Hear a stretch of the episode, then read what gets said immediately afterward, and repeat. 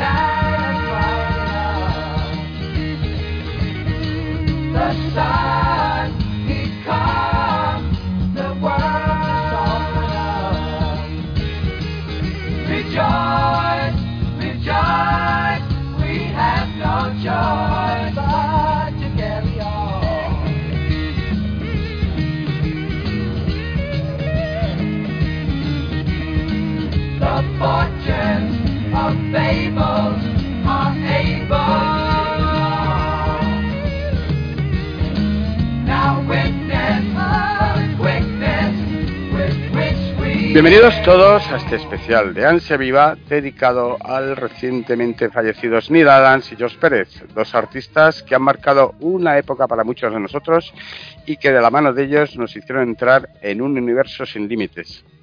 Esta noche Ansia Viva cuenta con un invitado especial al que queremos mucho y apreciamos, que nosotros que Carlos Pacheco. Carlos, buenas noches. Buenas noches. Buenas noches. Muy contento de que estés mm, tan bien como debes estar en tu casa ahora mismo. Muchas Y- gracias. Y, y felices por ti, de verdad, ¿eh? de todo corazón. Te daríamos besos si te viéramos, pero no sé si te dejarías. Sí, me dejo. Yo a esta altura ya me dejo de cualquier cosa. El cariño siempre es bueno. Claro, hombre. También contamos con, con el estimable Lorazot, Lorazot, ese, ese ser que, que vive de, del papel. Hola, buenas noches, Lorazot. Buenas noches, caballeros. Un placer estar aquí con tan grata compañía. Muy bien, y no menos importante, nuestro queridísimo Sergio Roca. Hola, Un ser, de, un ser de luz. Buenas noches, Sergio Roca, ser de luz. Buena- buenas noches, ¿cómo estamos? Pues bien, felices y contentos de estar todos aquí reunidos en compañía. En fin, eh, y por último, pues un servidor, Ryan, que nada, que está aquí con vosotros, como no podía ser más, y, y que bueno, vamos a hablar un poco, un charla distendida y sobre estos dos gran autores que se nos han ido y que yo creo que estamos todos de acuerdo, que han marcado una época, eh, nos abrieron la puerta a muchos de nosotros en, el, en los universos superheroicos, ¿verdad, Carlos? Pues, eh, joder, eh, ten en cuenta que yo estoy aquí desde el principio y, vi llegar a Neil Adams y vi llegar a, a Pérez. Entonces, eh, no solamente los disfruto como artista, sino que los he disfrutado en, su contexto, en el momento en el que, en el que surgieron porque evidentemente no es lo mismo no es lo mismo apreciar un artista musical o lo que sea literario o, o historietístico o, cine- o cinematográfico en el momento en el que surge con todas las corrientes estéticas y sociales convergiendo sobre él que escucharlo a- con el paso del tiempo ¿no? entonces eh, ese para mí la capacidad de entender a, a Neil Adams y a, y a un autor como George Pérez se me acentúa en ese sentido, ¿no? Lo que no quiere decir que otros no puedan apreciarlo eh, o cuando surge haciendo los titanes o cuando surge, pero ese comienzo de estos dos autores sí me lo tuve la suerte de, de vivirlo en el momento en el que llegó a España. Bueno, y- además que yo, yo por eso tenía muchas ganas de, de hablar contigo de este tema. Además, tú tienes un, un extra respecto a nosotros, que nosotros podemos ser aficionados, eh, groupies, eh, quiero decir, incluso ya no solo a nivel generacional, tú, tú viste cómo llegan y cómo se van desarrollando, porque yo cuando, cuando yo empecé con esto, eh, para mí ya estaban en el, o sea, ya estaban dentro del mundillo, sino que además tú tienes la faceta de, de haber sido fan, lector y luego eh, eh, o sea, ser una figura del, del mundillo, con lo cual ya el, el conocerlos personalmente, ¿no? Claro. Creo que es un añadido, un, un plus que me parece maravilloso. Hombre, en mi caso, pues imagínate, decir, eso forma parte, cuando me hablan de cumplir sueños, pues eh, eso formaba parte de, de, del sueño, pero era una parte muy real, porque tampoco entendía, o sea, yo, yo soñaba con conocerlos, no con que ellos me conociesen a mí, que son dos cosas distintas. ¿no? Entonces, que, que la manera y las circunstancias en las que en las que tu, tuve la suerte de, de... ¿Estáis en Renfe? Eh, sí, sí. Raya, Raya, Mm, mute- muteate que se te oye por ahí de fondo. Claro. joder, como sois, ¿eh? no me dejéis ahí vivir en paz. Venga, me muteo un poquito. No, pues eso, que, que me refiero a que me perdí un poquito el hilo, no sabía por dónde, por dónde, por dónde. No, no, Estabas sí, comentando. Sí, que, que, que no, no, no soñaba con que ellos me conociesen a mí. Yo soñaba con que un día alguien me los presentase y estar al lado, pero, pero las circunstancias y, las, y la manera en que he tenido de conocerlos sobrepasaban absolutamente, absolutamente cualquier capacidad de imaginarlo. ¿no? Sabes que eso. Bueno, es que eh, y- conocerlos y- en persona, las expectativas, es que eso es un sueño. y hubiera sido un sueño para muchos de nosotros y es de verdad que es envidiable porque yo creo que, que eh, de Nidanes no conozco tanto, pero de Jos Pérez eh, sé seguro, por lo que te he oído a ti y por lo que se ha comentado él, que era una excepcional persona que era un tío, vamos, un, ser de luz, es que era entrañable, amable, con sonrisas, y luego lo, veías ahí en las fotos, en las convenciones, y yo creo que es de esos autores que nunca, nunca ha tenido un, gesto feo hacia cualquiera, ¿no? En mi caso, pues mira, te- por contarte cómo, cómo conocí yo a George, ah, lo conocí en Orlando en una convención. Yo estaba haciendo mm, eh, el- anual de Vengadores. Yo ya había dejado X-Men, pero todavía se estaban publicando. Eh, Yo estaba ya dibujando Vengador, el, el anual de Vengadores con el Escuadrón Supremo antes de hacer Avengers Forever. Entonces, cuando llegué, me invitaron a Orlando y, claro, siendo el, el dibujante de X-Men, en aquel entonces que, que- que todavía marcaba una, una diferencia el hacer X-Men, pues ah, me pusieron una especie de trono, una especie de silla aparte de, del Artisei, donde yo además tenía mi propia cola, y bueno, estaba allí trabajando, bueno, me senté allí, allí me pusieron, me senté. Y de buenas, a, digo, bueno, el Artisei está aquí al lado, en fin, va, tal. Y, y de buenas a primeras estoy dibujando y escucho, Carlos, y me levanto, me levanto la cabeza y me veo a George Pérez que se viene, por- se viene para mí. Mi amigo, así intentando además eh, hablar en español, que no, no lo hablaba, lo chapurreaba palabrillas y tal. Y claro, tú ves que George Pérez se viene para ti con los brazos abiertos para darte un abrazo. Qué ganas tenía de conocerte, tal y cual, hace tiempo, tal, tal. Y yo, claro, me quedo helado, ¿no? Y, digo, ¿dónde estás, George? Y dice, no, estoy allí al lado de, José Marzán, en el Artisale. Yo digo, a ver, a ver, espérate. George Pérez está allí en el Artisale y yo estoy aquí en un trono. ¿Esto qué mierda es el mundo? O sea, esto, esto es el mundo al revés. Total, que le digo a la cola, digo, George, ¿hay sitio allí al lado vuestra? Y dice, sí, sí, venga, que ponte a mi lado. Y le digo a la cola, digo, señores, nos vamos para allá, porque yo aquí no puedo estar si George Pérez está con todo el mundo. Yo estoy mm, por debajo de este hombre mm, toda la vida, lo. Digo, Así que, venga, veniros para allá. Y ya me senté y, yo- y George, qué bien, qué bien.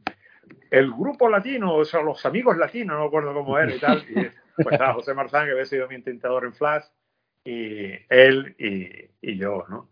Entonces yo sencillamente estaba flipando, ¿no? Flipando de que aquel hombre que para mí lo era Normal. absolutamente todo, que yo lo vi llegar en, en las ediciones españolas de Relatos Salvajes y de, y de eh, Werewolf by Night, eh, El Hombre Lobo.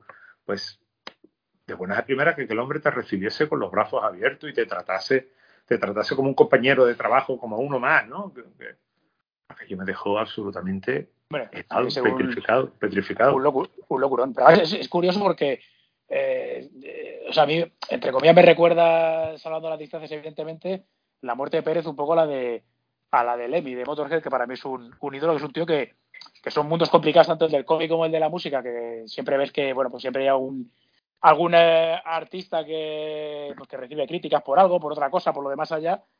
Y sin embargo, eh, estas dos personas en sus, en sus respectivas facetas, cuando fallecieron, eh, fueron aclamados y alabados por absolutamente todos sus compañeros. Pues sí. Eso cuando, cuando se enteró o cuando fue, se hizo pública la enfermedad de, de George Pérez, de las muestras de apoyo fueron, fueron unánimes. Es decir, no hubo ninguna voz discordante, eh, no he oído nunca una crítica hacia él a, nivel personal, ni de comportamiento, ni de, ni de actitud en una, en una Comic Con o nada. O sea que aparte de un, de un artista como la Copa de un Pino y, leyenda, es que es eso, parece que, sí, que no había nada, nada escondido falso, ¿no? Que el tío era un, encanto. Mira, cuando hacemos Avengers Forever, me llama Tom Brevo, el editor, y me dice, Carlos, mira, que ¿te importaría que George Pérez fuera, fuese el entintado de las portadas? Es que me ha pedido hacerlas. Digo, ¿qué? Es que si me va a importar que a mí me entinte George Pérez, pues, estamos locos. estamos locos. Después me hizo el pobre, hizo dos porque se puso enfermo de, con un problema que tenía en los ojos. Y se puso con la trombosis. Aquella ha tenido muchísimos problemas de salud en las últimas décadas. Y tú, hizo la, primera portada y después la, incluso la portada, la variante de Kang también me la entintó él. Y aparte que ya me había entintado ah, un par de piezas para aquellos crossovers de Marvel con, con el Ultraverso, con aquellos personajes de Malibu, también me hizo, me hizo una portada con, con, con el Caballero Luna y, y, ah, los personajes que no, no recuerdo ahora hace ya tanto tiempo aquello. Pero él ya me había entintado antes, ¿no? Y ya para mí eso era la hostia, ¿no? Pero, pero que además yo me enterase, me llamase el editor, me lo pidiese y que fuese además Los Vengadores, que, que para la, generación Vértice eh, es eh, su, su, grupo fetiche en Marvel, pues imagínate lo, todo lo que eso ha significado para mí. es sobrepasar los límites de lo soñado. ¿no?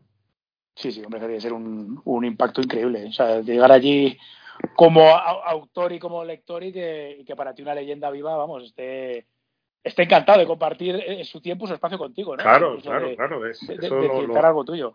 Lo dejaba clarísimo con la actitud que tenía. Pues, eh, pues yo no era un recién llegado, pero en fin, era un españolito que, que uno más, ¿no? que trabajaba en la industria y sin embargo George siempre se mostró con una amabilidad maravillosa y, increíble. O sea, es un tipo del que yo no he oído nunca a nadie eh, hablar el menor comentario que tú sabes que siempre en esta industria pues siempre hay siempre hay cualquier cosilla sobre alguien y, no es el caso no es el caso. No no por eso decía que es, es, un tipo que lo que dices tú que en este mundillo siempre hay alguien alguien que dice no es que a mí me pasó una pequeña anécdota desagradable y con este hombre es que no no hay ninguna pero es que incluso es que incluso parece que parece que con los fans porque yo cada vez que he visto fotos de él en convenciones siempre está rodeado de fans haciéndose fotos con ellos incluso entrando a juegos con ellos como la foto esta famosa que tiene cogiendo una chica vestida de, de, Supergirl. Supergirl, sí. Imitando la portada de Crisis. O sea, que era muy dado también a, acercarse a la gente y hasta acercando a todo el mundo, no solo a sus compañeros, sino también a la gente que al final. De hecho, cuando él pedía fotos a los fans, él pedía fotos, se las hacía también, después se las enviaba, para que cuando tenía que dibujar a gente en los cómics, la gente fueran los fans. Creo que esto no, no, no sé si se ha comentado en algún lado. No, se ha comentado, pero en los últimos tiempos, ¿no? Ese trato con los fans. Pero es, es algo que él hacía, pedir fotografías y, y cada vez que había alguien en, en, los cómics, en sus cómics, siempre era, eran gente real, eran fans reales. O sea, él tenía ese detalle con los aficionados. Y, a, nivel de, de, tú de aficionado, de lo que sería lector, ¿cuándo eres tú, o sea, cuál sería el primer cómic de Pérez que lees tú y cuándo eres consciente o, o buscas de una manera consciente a, a George Pérez como, pues, como, autor? Pues mira, yo, yo la primera vez que descubro a George Pérez fue con lo primero que se publicó de él aquí en España, que fue una historia de Gulliver Jones en Monster Unleashed, en Monster Unleashed, que decíamos en aquella época, y en aquellos magazines de terror en blanco y negro. Y fue una historia ah, malísima. O sea, el dibujo era terrible. No, no, en serio, o sea, porque era un, era un chico muy joven. O sea, no sé si llegaba a los 15 años. Y, y, era una historia terrible, terrible. O sea, el dibujo. Eh, y después eh, lo veo llegar, ya no sé yo si fue en El Hombre Lobo antes o en Los Hijos del Tigre. Creo que fue antes en, en El Hombre Lobo, que se publicó en España probablemente antes. No, no tengo que comprobarlo, tengo que comprobarlo. No, no, sí, se publicó antes en España, se publicó antes El Hombre Lobo que Los Hijos del Tigre. Con las tintas de Klaus Jansson y también se veía todavía un, George Pérez muy, muy, muy primerizo, Pero joder, aquel tipo tenía algo. O sea, la narrativa en su, en su manera de contarla tenía una fuerza y una capacidad expresiva que aquellas carencias iniciales de, de, base de dibujo, porque no podía tenerla, porque era un chico increíblemente joven, pues eh, se le veían todo, todo ese talento narrativo que, que, que después eh, uh, desarrollaba junto con el aprendizaje en estilístico. Y, y, yo ya lo buscaba, o sea, claro. De hecho, me jodió que, que la saga del hombre lobo uh, no era de Werewolf, sino de la saga de Man Wolf, pero aquí se publicó dentro de la colección de Werewolf, se cortó la, la, la colección fija de, de, dibujada por Don Perlin y se emitió la suya y claro, de buenas a primeras cortan la historia, se queda colgada, no la continuaron y, y vuelven a Don Perlin, ¿no? Con lo cual yo pillé un cabreo porque yo estaba ya fascinado con el dibujo de, de George Pérez. Esos son los números aquellos donde era el hijo de JJ, Eh, ¿no? eh, Eso lo ha terminado publicando en Marvel Limited, eh, Sí, lo han sacado y, la verdad es que el, sí, por el un- espacio y demás. para mí es un Randolph Carter, el tío viajando por ahí y tal, pero de hombre lobo, es una pasada. Sí, sí. Yo le recuerdo especialmente con mucho cariño porque es la primera vez que me aproximaba a los Cuatro Fantásticos. Bueno, pues recuerdo muchos autores más, pero eh, me fascinaba el, lo- su trabajo en los Cuatro Fantásticos. Me, me parecía, pero brutal, porque, joder, eh, estábamos acostumbrados a, a, un, a un dibujo un poco de los Cuatro Fantásticos un poco más primitivo y pasamos por Bustema y luego llegamos a Pérez y aquello era la explosión y era una imaginación de cosas y de reflejar esos, esos objetos imposibles y esos enemigos que habíamos visto antes en nuestros en otros tebeos y que ahora eran cambiados pero a la vez eran igual. Eran fabulosos esos tebeos. De hecho, hay, hay una cosa que, porque entre John Buscema y, y George Pérez está Rich Buckler. Y Rich Buckler eh, um, era el autor, el dibujante, mejor dicho, que, que um, contrata a George Pérez como asistente. Él trabajó durante mucho tiempo como asistente de, de, de Pérez. Y de hecho, el primer trabajo de Pérez publicado es la un par de páginas en Deathlock, el TVO de Rick Buckler, Sí, en el que se ve cómo, cómo surge Deathlock, ¿no? Se ven a Rick Buckler y a el guionista, creo que era Doug Moench, si no me equivoco, y, y se ven eh, eh, en, en una habitación eh, dándole vueltas a la idea, tirando los papeles a la papelera, y, y bueno, nada, es lo que hemos pensado, todo esto es una mierda, aquí no sale nada, y de la papelera sale Deathlock, se ve eso estaba dibujado por George Pérez y fue lo primero publicado suyo. pero no estaría acreditado, ¿no? No recuerdo yo haberlo, yo Sí, eso está publicado en el tomo de Deathlock. de- Sí, sí, pero, pero digo acreditado, si está Sí, acreditado. sí, sí, sí, lo está, creo que sí lo está, creo que sí lo está. Ah, pues lo revisaré, pues no Creo que sí, creo que sí lo está. Y, y él, pues ya te digo, era el asistente de, de, de Buckler. Y se nota muchísimo, se nota muchísimo el trabajo de la, la presencia de Pérez como asistente, porque cuando trabaja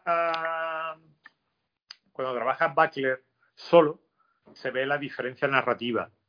Ah, el trabajo de dibujo sigue siendo un, clon de Jack Kirby en todos los sentidos, porque, pero cuando estaba George Pérez asistente se veía que había un- una base narrativa debajo distinta y entonces ya es cuando durante una época se van alternando un número de Pérez y un número de Buckler y ya se queda Pérez. O sea, la cosa estaba clara, ¿no? con perdón, lo de la cosa. Pero además es una época muy divertida que es cuando, ¿ves? cuando Ben Green recupera la forma humana y, y contratan a Luke Cage para Sí. sustituirlo Sí. y, y bueno, ya al final le, le consigue, Ben Green consigue el exoesqueleto, aquel con forma de, de la cosa. sí que no se casco. quitaba el puro ni con el casco Eh, puesto exacto. tío. Eso Hombre, te iba a decir claro. con casco, sí. Como Un hombre verdad.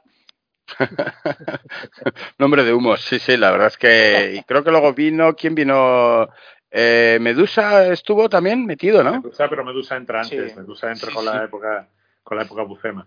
Sí, la verdad es que esos episodios, fíjate dónde está ahora en los Cuatro Fantásticos y lo que lo que han sido. ¿eh? Hombre, además, Yo sin, sin saber que era Pérez, yo por ejemplo recuerdo de, de la época bruguera cuando publicaban todo eso, que era con lo de, que era el Mm. Torba, ¿no? El pavo este que era el que, el que sustituye a, a eso era, eso era como- Keith Pollard, no, eso era Keith Pollard. Ah, que Pollard, que Pollard interpretado por Sinot, sí, verdad. Eh, Sí, eso era Keith. Pero vamos, se publicaron, se publicaron algunos episodios de Pérez en aquella época.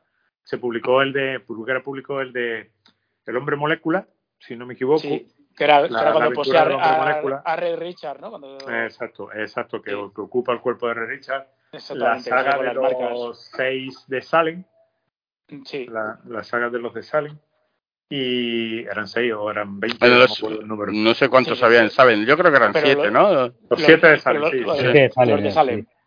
Pero sí, sí, yo, yo recuerdo eso y, y llamarme la atención. Y mira que ahí está relativamente escondido por las cintas de Sinot, que siempre son un poquito un poquito potentes ahí, ¿no? Pero, De hecho, los pero yo Cuatro ahí no- Fantásticos- de hecho, Los Cuatro Fantásticos empezó con, con Vince Coleta, con un episodio contra la masa en San Luis, que se ve. Yo aprendí que era San Luis, que San Luis se identificaba por un arco y gigantesco. Y, y la verdad es que se nota muchísimo cuando, a pesar de que los más caras, se notaba muchísimo el avance. sí, hombre, no, no, sí, hombre, Coleta, llegada con- comparado con, entre- con- entre Coleta y Sinot, vamos, no, Claro. hay, no hay donde ni, ni me lo pienso. Pero yo todavía no era consciente de, o sea, evidentemente te llama la atención, pero yo no era consciente de, de Pérez eh, como tal, porque luego también recuerdo toda la saga de, de Korvac y demás, igual ahí lo, lo Bueno, flipas. es que cuando Pérez llega a los Vengadores, para Claro, mí es eso- el, Hombre, la máxima. Bueno, va- salvando a algunos autores que tienen etapas muy buenas, como pueden ser la Guerra Chris Skrull y demás. nada, claro. Pero, hostias, es que aquello ya es, eh, aquello es un- una subida de, de, de, de- Bueno, de- pero de es, que esos todo. Vengadores, es que esos Vengadores, aparte de Pérez, estaba Virne por ahí, o sea, es que se iban alternando arco tras arco a cada cual más memorable. hombre, para No, mí, pero, para pero- mí es el. pero Pérez llega, Pérez, Pérez llega muchísimo antes de mucho antes Sí, que sí, Viernes, sí. sí. sí, Sí, sí, de porque luego está el arco este del oeste y todo aquello de y- Sí, claro. Eso es anterior a Viernes, eso es muy Muy, anterior. a pero Viernes. De Para mí es que es de el, hecho, el, el recordad, si, re- de. si recordáis, aquí eh, Panini saca una colección en la que Salva la Roca, Pascual Ferry y yo, Sí, cada uno de nosotros recomendamos nuestro arco marveliano favorito. Y yo, precisamente, mi recomendación La- es esa: la saga de la corona de la serpiente, la serpiente, sí. que de George Pérez y Steve, de Steve Engelhardt. Y George Pérez por, por todo lo que significó para mí, porque es la llegada de George Pérez a los, a los Vengadores, sustituye a, a George Tuska, y, y a pesar de que lo tintaba en unos episodios Vince Coleta, vuelvo a repetir, es decir, es que eh, la narrativa de Pérez era apabullante, porque una de las cosas Hombre, que... eh, dime, dime. No, que te iba a decir que, mi- mira que, que cuando eh, tu- tuvimos nuestro beef con, con el- el- los hijos del tigre, eh, es que ahí se nota, quiero decir, los hijos del tigre, hay un momento dado que está ya al final y es la llegada de Pérez, o sea, la- los autores, eh, o sea, tienes a Triple por ahí y, compañía, no es que fueran malos evidentemente, pero es que, el- como dices tú, llega Pérez y la narrativa, esos combates, ese, ese Claro, último número, claro, ese último claro. número de, de- de las hostias que te duelen, o sea, tú ves que Hombre, se están pegando el- los el tres último- y te duelen. Claro, el último número de la, de la de los hijos del tigre con las tintas de Jack Abel, que le sentaba Sí, sí. muy bien, Sí. le sentaba muy, muy bien. Eh, ese, no- ese es épico. Es que es brutal, Ese- es brutal, es brutal. Ese número, nunca es- mejor dicho, esa pelea entre entre Abe Brown, entre, Sí, eh, entre Diamond- Brown y- Bob sí, Diamond, sí. Bob Diamond y Lin Sun, eh, por, por, por, por Lotus, que siempre aquello siempre he visto un cierto paralelismo con los Beatles. aquello, aquello era bestial, pero además el compromiso social que tenían aquellos tebeos. Recuerda la saga, la saga del motín de la prisión de, Sí, de de Ática. Ática, Sí. que se hace un trasunto en, en Los Hijos del Tigre cuando entra la Guardia Nacional y empieza a masacrar a todos los presos amotinados. En fin, aquello, Sí, aquello, era, aquello era apabullante. Un, un Y si- comienzo un poco fantasioso al principio, pero eh, rápidamente lo dejan y se meten. Y ya después, cuando llega el Tigre Blanco, Claro, la primera aventura con, con, con aquel guarda de seguridad que de los trenes que mata a un niño de un golpe en la cabeza porque iba a hacer un graffiti, ¿no? O sea que Mm. con una banda, ¿no? O sea que ese, ese compromiso social de aquellos tebeos marcan una época y, y George Pérez es uno de los artífices de ese cambio drástico entre, entre lo que era Marvel en un principio y lo que Marvel se convierte cuando Marvel adquiere en la dimensión de rock and roll, ¿no? De, de rock en absoluto. Y, y aparte yo creo que Pérez tiene una cosa que, que yo creo, bueno, tú como autor supongo que, que podrás confirmarlo, ¿no? Yo creo que es muy difícil de conseguir, que es que es capaz de di- dibujarte algo muy pegado a la tierra, como puedan ser estos números de del tigre blanco, de los propios hijos del tigre y demás, de algo eh, muy urbano, muy, eh, muy eh, terrenal, y luego hacerte un rollo como esa Wonder Woman en el Tártaro o Crisis en Tierras Infinitas, mundos que, que se destruyen, o sea, era, y ambas cosas que te la dibuja son perfectamente creíbles cuando él lo hace. O sea, no, no, te, resulta, no te resulta chocante, es increíble. De hecho, de hecho, fíjate, siempre que se hablaba de los titanes, eh, se ha hablado de, de, esa colección como los X-Men de Marvel. Yo recuerdo estar, hablar con Mark Wolfman diciéndole que, que, yo nunca los había visto. Evidentemente fueron las respuestas, las respuestas de DC a los X-Men. Pero eso no significaba que fuesen un equivalente a los X-Men, más allá del hecho de que fuese la única colección que sobrepasase, que llegase a sobrepasar en ventas a los X-Men en los 80, a principios de los 80, ¿no? A mediados de los 80. Entonces, eh, yo le comentaba a, a Mark que yo siempre había visto los titanes más que un, eh, más que un reflejo de los X-Men, un reflejo de los cuatro fantásticos. En el sentido de que los personajes se comportaban como una familia, eh, en la base reconocible en Nueva York, los titanes y los enemigos, que Trigon era, Trigon era una especie de Galactus en cierta manera, que Deathstroke era una especie de Doctor Muerte, que era villano pero que no lo era, en fin, que siempre había, uh, y, incluso el, hermano Sangre también tenía ese componente de, malvado, que, ah, de cuatro fantásticos, eh, cercano a los, al, propio Doctor Muerte también. y luego el tono, y, el tono de la serie. ¿Perdón? Sí, el tono de la serie, que era totalmente diferente a los claro, el tono de la serie, eso digo, familiar. Pero ahí donde iba, ahí es donde iba los, titanes, en los titanes, una de las características que para mí hizo que fuese un éxito fue el, hecho de que cada personaje de los titanes definía un tipo de aventura distinto y el, mes o los meses que, que, tocaba darle una cierta relevancia a Nightwing, la colección se convertía en una colección de espionaje, de acción, de, eh, una, una, una, una, eh, serie pegada a la tierra, ¿no? De, de serie pues, de, un héroe de acción. Cuando la, la, el personaje en el que le tocaba adentrarse era eh, Wonder Girl, pues de repente nos metíamos en un territorio mítico, en un territorio mitológico y mm, se desarrollaba pues en, en, un ambiente completamente diferente de ese ambiente urbano que, que aportaba Nightwing.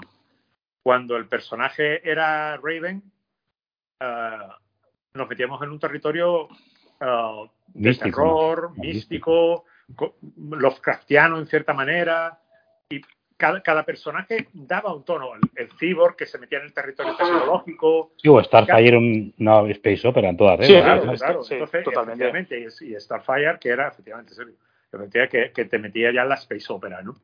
Entonces, George Pérez era probablemente yo eso sí que no lo he visto en ningún lado. Nadie, nadie ha definido que el éxito de los Titanes consistía en la capacidad para cambiar de escenario constantemente. Los primeros números tú tenías la, recuperación de la Doom Patrol a través de, de Beast Boy, eh, de, Changeling, perdón. Eh, tenías la saga de, de los titanes contra los titanes mitológicos. Tenías, joder, te ibas moviendo la saga de Trigon, te ibas moviendo. incluso la primera llegada, la primera saga de Trigon, que es en el primer año de la serie, es ya un arco donde prácticamente, vamos, un grupo de novatos se enfrenta a la destrucción del universo entero. Claro, claro. Sin tener ningún tipo de experiencia. Bueno, y, luego además. Y hablamos de los primeros números de la serie, ¿eh? No, hablamos de la serie lanzada ya. Al hilo un poco de lo que decías de los 4F, por ejemplo, cuando, cuando tienen todo el rescate de, de Starfire contra la Ciudadela y demás, eso es, eh, es, prácticamente una de las aventuras cósmicas rollos 4F que tienen. de, estos, viajes que tenían por el espacio y, viajando a cualquier sitio. Y es lo que dices tú, que, que, funciona. O sea, funciona como un tiro, de hecho. Y, luego te vas contrato de Judas. Y es, parte, y es parte del talento de Pérez hacer que todo eso encaje estilísticamente eh, en, en ambientación, en decorados, aunque él algunas veces metía cosas que, siempre me ha hecho mucha gracia, ¿no? Por ejemplo, en, la saga de, Blackfire, pues tenía esos extraterrestres con el gorrito Fez en la cabeza. y tú dices, bueno, vale. O sea, me lo imagino haciendo té verde y, y té y chuparquía, ¿no? Pero, pero bueno, él tenía esos puntos que eran, que eran graciosetes.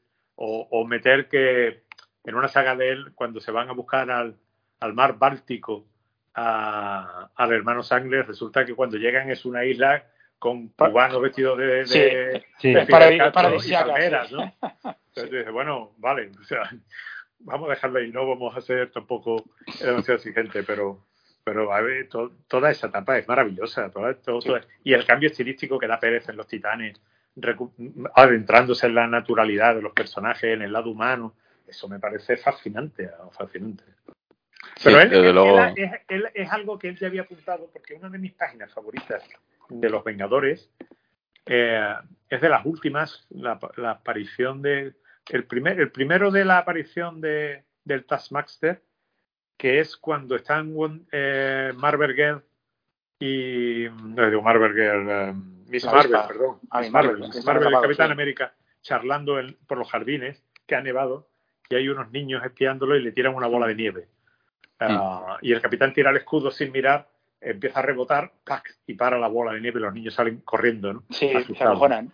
Esa, esa página me parece maravillosa y apunta a ese cambio de dirección del tono de los tebeos de Pereza en- en- ya en los Titanes, porque es uno, es uno de los últimos trabajos y supongo que él quería adentrarse en, eso, en esos territorios. Y, de hecho yo creo que, que una vez, incluso Marvel, después de la del experimento este que hicieron con dándole los personajes a Liefeld, a Jim Lee, toda esta gente, Mm. fue meter otra vez un tono en sus Vengadores que mezclaba, sí, era una serie moderna, pero con un clarísimo tono clásico que le daban Busiek y Pérez, sobre todo en los dibujos, que era como volver otra vez a los, no sé, a la, a la época más dorada del grupo. De hecho, vamos, creo que es la última gran etapa mítica de, de- de los personajes, pues para mí sería esta, ¿no? Y que creo que es un, que es un autor que no solo se quedó anclado en el pasado, que podemos ver, vivir del viendo TVO de los 80 o de los 70, sino que en épocas mucho más modernas, porque esto es del año 98 y estuvo hasta ya entrado los 2000, ha dejado obras de un nivel muy, muy alto. Ya, pero quizá esos, esos guiones a mí no me dan, por nostalgia o por lo que sea, no me dan el, el poder ver la saga que hablaba antes Carlos no de la, corona, la- de la corona de la serpiente con ese la serpiente Claro. y con ese Henry Kissinger que salía por ahí y todo. Es que tenía ciertos puntos que te hacían creíble. Era el- Rockefeller, el- Rockefeller, yo también me confundí, pero era Rockefeller. ¿Era Rockefeller el que salía? Eh, Pues tenía, tenía, bueno, deben ser muy parecidos, deben ser hermanos. no, yo también me he confundido, yo también Pero- me he confundido. Pero que Marvel aquí intentaba recuperar, lo que creo es que Marvel aquí intentaba, eh, intentando alejarse un poco del, la noven- de todo el noventismo, buscó acercarse a esa época más mágica del grupo, que hacía mucho tiempo que se había perdido, eh, por otra parte, porque vamos, Los Vengadores es una colección que en los, en los años 90, yo creo que salvando esta etapa de Pérez podemos recordar muy poco de ella. No, ya, eh, se hizo muy poco en Vengadores, algunas. Y mm, Avengers Forever, por ejemplo, es una mierda, en fin, que nada. Eh, nada. eso no, eso no, eso no- eso no hay ni por dónde cogerlo, hombre. Bueno, pero si hablamos de, de Pérez, yo creo que donde se sacó lo que no vamos a decir fue con Crisis en Tierras Infinitas. Yo ahí ya Oh. es cuando reconozco a, a Pérez, o sea, para mí ya ahí es Pérez. Es decir, ya soy capaz de identificar quién es quién y yo ahí es cuando ya lo flipo. O sea, a mí me, eso me vuelve, que me vuelve loco, absolutamente. O sea, me parece de una grandeza tal y sobre todo, ya no solo lo que se dice siempre, joder, es que dibuja 800.000 personajes, ya, pero es que no es que dibujes 800.000 personajes, es que cada uno tiene su personalidad, tiene su cara, tiene su, su lenguaje, su lenguaje físico. Corporal. mm. Sí, es, es increíble. o sea, me Pero tú parece- sabes, mira, te, te voy a decir una cosa, es decir, evidentemente, yo esto lo he comentado en varios sitios, pero evidentemente George tenía esa capacidad para dibujar a, esa multitud de personajes en, en una mismo, en una página, en una viñeta grande y tal, pero la gran habilidad de George era la de conseguir que el lector tuviese la impresión de que siempre estaba dibujando esas masas, cuando eso lo hacía a través de la narrativa, porque es lo que una de las cosas mejores que hacía George era la paralización del tiempo en la horizontal de la página mediante panelización verticales, pequeños paneles verticales. ¿eh? O sea, tú tienes la franja, la, la franja horizontal de la página, Sí. tú puedes dividir esa, esa di- di- dividámoslo, por ejemplo, en tres viñetas, ¿no? Tú tienes una página horizontal dividida en tres viñetas y tienes un TVO de los Ultimates, de la saga Ultimate de, de Brian Hitch. Pero llega George, George Pérez hacía todo lo contrario de eso. O sea, George Pérez tenía esa división de, en tres franjas horizontales, pero después, en lugar de dibujar a todos los personajes en esa viñeta, o en esas tres viñetas, dividía verticalmente esas, esas viñetas horizontales, las dividía en varias. te, ralentizaba, te ralentizaba el y tiempo. Y ralentizaba el tiempo, y no solamente eso, sino que en cada viñeta le daba él el, eh, la uh, predominancia a un personaje. Pero el lector tenía la idea de que todos los personajes estaban en el mismo sitio. Y tenías la idea de que eso estaba ocurriendo en una sola viñeta. En realidad estaba ocurriendo en varias. Había muchos personajes ahí, pero cada personaje tenía su propia viñeta, tenía su propio espacio, con lo cual no había aglomeración, no había abarrotamiento. Había otros momentos donde sí, donde evidentemente pues una flash o una viñeta grande se metía el tío, pero no siempre lo hacía porque no siempre se puede hacer por una cuestión de tiempo. Entonces, él lo que utilizó fue esa técnica que yo personalmente la he encontrado. ¿eh? Personalmente he visto que, que, probablemente la cogiese de Barry Smith, que era el que lo utilizaba en el primer Conan y en los primeros TVOs que hizo para Marvel, ya siendo Barry Smith, ¿no? aquello de donde imitaba a, George, a, a, a Jack Kirby. Y, y, ten en cuenta que era el autor de su tiempo. Él, él, eh, Barry Smith es el autor que viene un par de años antes que, que, que George Pérez, unos años antes, un par, tres años antes que George Pérez, con todo aquello de cazar, con, con, con Conan, incluso con Vengadores. Entonces él toma esa, ese tipo de narrativa que, por ejemplo, se ve muy bien en Clavos Rojos, en Red Nails, y, eh, y todo eso lo utiliza después en los tebeos de superhéroes que, que eh, de los Vengadores que, que, que, venía de una de una tradición distinta de, con John Buscema y, y, y la, panelización era más ortodoxa. George Pérez aplica una panelización, un, layout de página mucho más heterodoxo, mucho más contemporáneo en su momento, y, le da ese toque moderno a los Vengadores que lo cambian radicalmente. ¿Cuál pensáis que es la, la obra más eh, que más preferís? Porque las mejores no se puede decir cuál es la mejor, la verdad es que todas son buenas, pero ¿cuál es la mejor obra o, con la que os quedaréis de, de, de, George Pérez de lo que hizo? Carlos, por ejemplo. Pues yo me quedo con los Titanes. A mí los Titanes me parece la obra más madura de, de Pérez la más personal, la que invierte más trabajo, más esfuerzo. Y, joder, o sea, conseguir levantar una colección que, que apenas existía, que apenas había existido, había tenido unas etapas, uh, incluso el propio Neil Adams había dibujado los titanes, ¿no? Un par de números, sí. O sea, que, y Nick Carby, o sea, autores grandísimos, pero que no tenían ningún peso realmente en la, en, en la tradición historietística de DC. Y que de buenas a primeras, pues esas esa colección se convierta en, en, en el cabeza de en el, en el en la, colección más vendida y en la colección más representativa de la DC de su tiempo. Ahí hay un esfuerzo y un trabajo y una madurez personal que tiene que ser destacada. Yo me quedo con eso sin que eso quite para mí ningún aprecio que tenga por por ejemplo, por los Vengadores, por los hijos. No, de desde luego, desde luego es todo más que reseñable y es un artista que, que ha marcado una época y que, y que desde luego ha dejado impronta en, en muchos autores luego posteriores.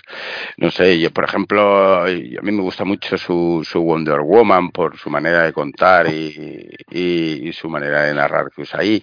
Eh, Titanes, desde luego, Vengadores por, o Los Cuatro Fantásticos, en fin, no sé. Lorazón, ¿tú qué piensas? Hombre, para mí es crisis, pero ya independientemente de la calidad o no que demuestre, que me parece brutal, es porque eh, para mí sirve como puerta de entrada con la edad que me pille y demás. Yo había leído cosas de DC, evidentemente, pero por, las circunstancias aquí en España, evidentemente había leído más eh, Marvel, ¿no? Pero cuando llega Crisis, con esos cuadernillos además y tal, y, cómo dibuja Pérez a toda esa cantidad de personajes que salen, para mí es, es la locura. O sea, para mí es decir, o sea, me abrió la puerta a un universo maravilloso. ¿Y tú, Sergio? Pues yo descubrí a Pérez, yo soy hijo de los 80, eh, descubrí a Pérez con los Titanes y sin ninguna duda me quedo, me quedo con los Titanes. Ya no solo porque es una de las colecciones por las que yo a día de hoy sigo siendo lector acérrimo de TVOs, sino porque me parecen unos personajes maravillosos. Me enamoré en un primer momento de Raven, de Cyborg, del bueno, de Robin antes de ser Nightwing. De Starfire. También de, te enamoraste de Robin y de Nightwing. de, yo, de todo. Hombre, no. ¿cómo- Ese cómo te- que llevaba. ¿Cómo no te vas a enamorar? ¿Cómo no te vas a Sergio enamorar? también quiere cariño, Sergio también necesita cariño. Ya, ya veo que Eh, está falto. Hasta, hasta los seres oscuros necesitamos un poquito de amor de vez en cuando. No, pero, pero vamos, que, que estos personajes me, me absorbieron totalmente. Descubrí, bueno, me acuerdo comprar retapados de 5 en el rastro de Madrid cuando era pequeño con mis padres y, y caer rendida a esos tebeos. Eso sí, la patrulla aquí son mis dos series fetiches, vamos, y los serán para toda la vida. Así que me quedo, me quedo sin ninguna duda con los titanes. Lógicamente, sin quitarle ningún mérito a, Crisis, que me parece a lo mejor gráficamente el mejor trabajo que tenga. Y en lo que hablábamos antes fuera de antena, el, su primer arco Wonder Woman, donde se mete más en el rollo de origen mítico de todo el personaje, me parece absolutamente magnífico. Y por supuesto la saga de Korvac, que es una brutalidad. Pero me quedo, me quedo sin ninguna duda con los, con los titanes.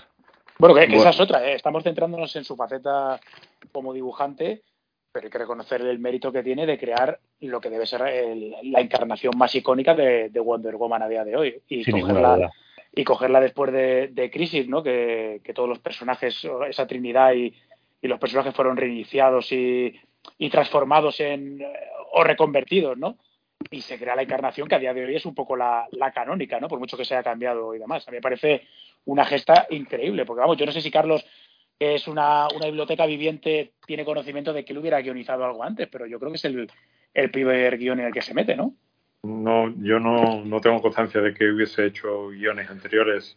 Eh, bueno, él era coargumentista de los Titanes, ¿vale? O sea, él sí, sí hizo coargumentos en los Titanes. Mm. Pero coger una colección y ser guionista, aunque tuvo también la ayuda, no me acuerdo el nombre de, de quien, quien le ayudó al principio en, en, lo- en los guiones, no recuerdo el nombre. Greg Potter, Greg Potter, no lo, lo recuerdo. Mm.